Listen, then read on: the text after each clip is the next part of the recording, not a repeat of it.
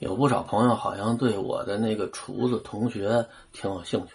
那天直播的时候，还有一朋友说：“我有姐妹儿三十八，你看能不能介绍给你们同学？” 我替他在这儿都谢了啊，他肯定没兴趣。他不是说对女人没兴趣，他对娶媳妇儿没兴趣。啊，那娶媳妇儿他就得对人好，啊，对人好就不能对自己太好。兜里就这么点钱，疼一个人刚好，疼俩人不够，就没精力照顾父母了。我们俩得有两个多月没见面。你说这发小这么长时间没见面，这要碰一块儿，能聊点什么呀？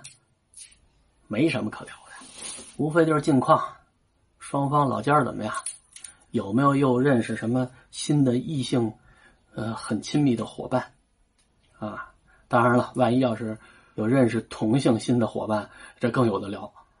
但是我们俩都没这喜好，要么就是回忆当年小时候年轻的时候一块玩的时候的事儿。老回忆也就没劲了，无非就那么点事儿，吃一回饭回忆一回，吃一回饭回忆一回，听的人不烦，说的人都烦了。可能这和我们受教育程度比较低有关。我们俩都是博士、硕士毕业，可能会聊一些人生啊、哲理啊、国家社会未来的发展走向啊，没那么多可聊的啊，无非就是家里这点事儿。所以说，发小吧。不能老聚，你老聚吧就没得聊了。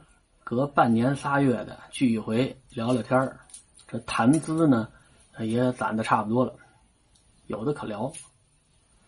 天天见，天天见啊！今天聊的和昨天聊的几乎没什么太大的差异。像他和我聊呢，无非就是相互的炫耀自己的生活如何的幸福呗。啊，但是炫耀是炫耀，但是但是表达方式呢都反着来。呃，表面上是夸对方，啊，你看你多好啊，有老婆有孩子，啊，你看我就比不了你，你看什么都没有，我天天伺候老头老太太，然后说没两句，就开始说我这个虽然没媳妇儿，但我不用看人脸色啊，我也不用给人干这个干那个，啊，一人吃饱全家不饿。想去外头浪，我就能浪去，谁也管不了我。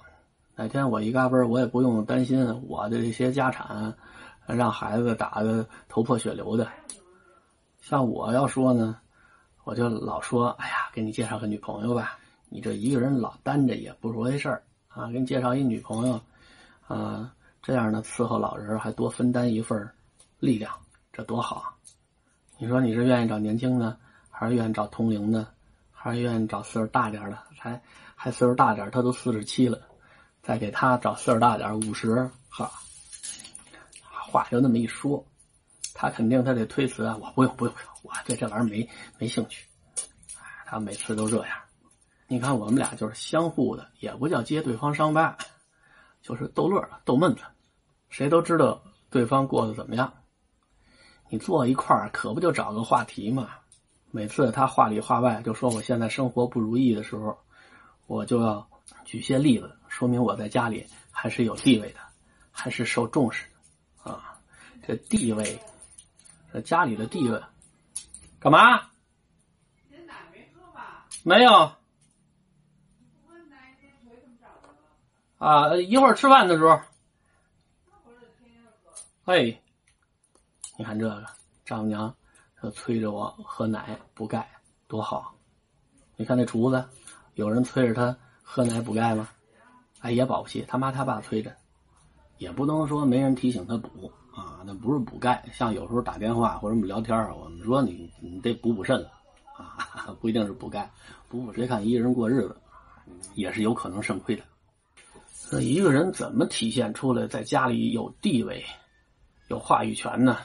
就是人家有什么决定和你打不打招呼？说有的男的在家有什么事自己拍板做主，媳妇儿没二话，那个露脸。像我们家就比较民主，有点什么事呢，相互问，商量着来。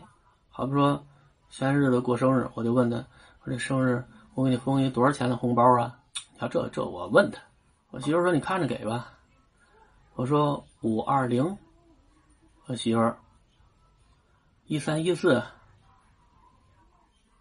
两千，哼，哎，你要这俩人商量着来，就叫这体现出来民主。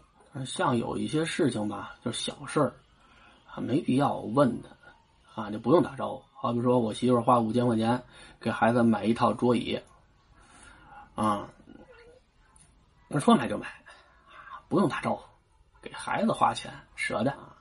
怎么能体现出我在家的地位？你看今天我媳妇儿好多事儿都征求我意见，好比说今天我媳妇儿归置屋子，腾出一箱子来，这箱子是以前孩子还小的时候装尿不湿的，这箱子挺规整的，挺利落，硬硬实实的一个纸壳的箱子。这不用尿不湿之后，这箱子一直留着，给孩子装衣服啊、装玩具啊、装图书啊，都用这箱子。那今天腾完了之后，没的可往里装了。像这个，我媳妇就问我：“哎，你看这箱子咱留着不留着呀？咱以后还会不会再往里头装东西啊？”我说：“先留着吧。”我说：“挺好一箱子，你扔了可惜了的。现在咱们家纸壳不是五块钱？我说留着吧。”哎，我媳妇特听话。哎，好吧，咱留着。你看像这个吧，就体现出了你在家里有话语权。哎，人有什么事儿和你商量，他要不和你商量吧，他自己拿不准主意。你看这事儿，我就能跟我们这厨子吹去。你看我在家，我是有地位的。你看人家有什么事跟我打招呼，就像他这种人吧，没和媳妇儿过过日子，他理解不了夫妻之间这种民主和谐的感觉，啊，所以听我说完之后啊，他来一句什么，别挨骂了。你看，凡是和我关系好的朋友，都知道我最烦什么，啊，这关系好的发小一般都是最烦什么，他问什么。你要说一般人要问，就翻脸了。你像有那了解我们家这点事儿的，又不想招我腻歪的人都怎么问啊？你妈这些日子没上你这搅和去吧？哎，这话说的爱听啊，这算你会说话。我像我们那哥们儿一见面，你妈身体挺好的，老太太挺英冷的，本来见面心情挺好的，来这么一句，我就得问他，我说你们家老太太怎么样啊？不行，三天两头得病，老爷往医院去，啊，这老头。这记忆力也不好，都快不认人了。你看人家爹妈，这简直就是在我前面炫耀啊！他这日子过得比我有盼头啊！你讲话，那天我看你妈啊，骑自行车，那是奔哪儿去了？哈，一片腿就上去了。我在后头，我骑那个共享单车，我愣追不上。这老太太身体真好，我告我跟你说，你妈照现在这种状态，你说活到一百四没问题？算了吧你啊。什么盼头，什么年轻都没了，活他活一百四去。最讨厌的是，他问完我们家老太太身体之后呢，他还得夸。你看你妈多能为你攒着呀，占着房，躺着地，银行里存多少多少钱，那以后都是你的，那以后都是我的。他活一百四去，然后告诉我以后都是我的，我能不能活七十四，这都不好说。他们就特别会说话啊，知道如何用语言骚到你痒处。